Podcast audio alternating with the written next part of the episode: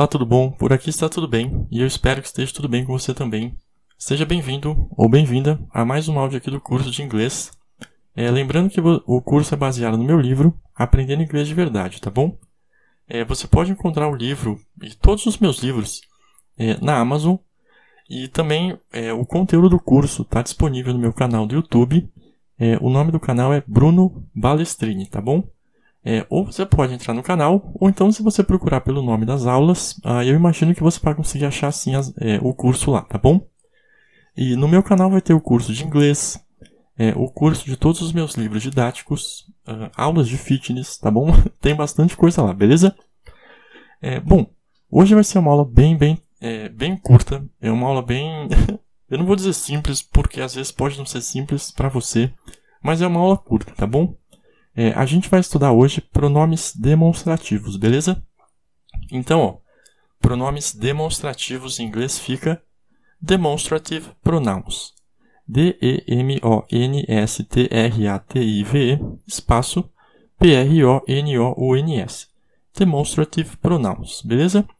É, seguindo aquele esqueminha dos blocos, essa vai ser a nossa quarta aula sobre pronomes, tá bom? Então a gente já viu pronomes pessoais, pronomes interrogativos, os pronomes possessivos, que foi o áudio passado, e agora os demonstrativos, beleza? É, então, ó, como o próprio nome já diz, pronomes demonstrativos, eles têm como função demonstrar ou indicar algo ou alguém, tá bom? É, e mais uma vez, uh, quanto a essa parte de pronomes, é, não tem muito segredo, tá bom? É, com o tempo você vai decorando os pronomes e o uso dos pronomes demonstrativos em inglês vai ser exatamente igual ao do português, tá bom?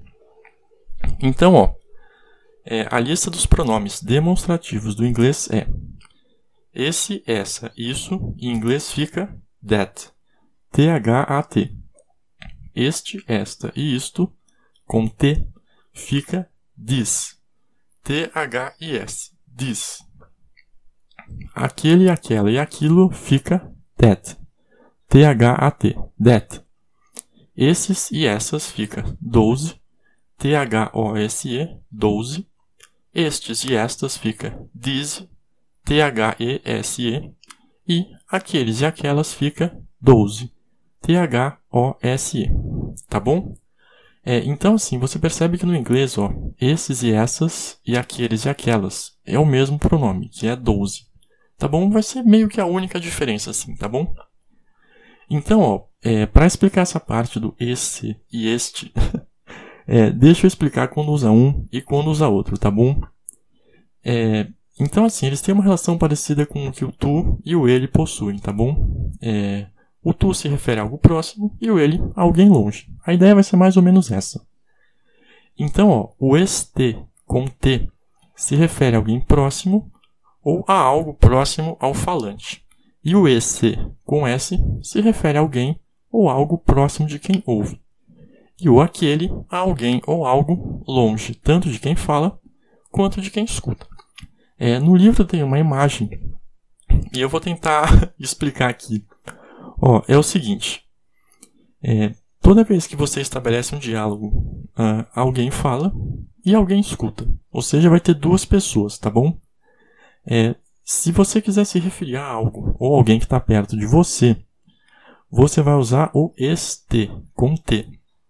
Se você quiser se referir a algo que está perto da outra pessoa, no caso o ouvinte, você vai usar o EC com S, beleza? E se você quiser se referir a algo ou alguém que está longe tanto de você quanto da outra pessoa, é o aquele, beleza? Então, vamos lá. Exemplos. É, This is where I live. T-H-I-S espaço I-S espaço W-H-E-R-E espaço I maiúsculo espaço L-I-V-E. This is where I live. Aqui é onde eu moro. É, perceba que nesse exemplo eu estou me referindo a algo perto de mim, ou seja, de quem fala. Uh, outro exemplo, ó.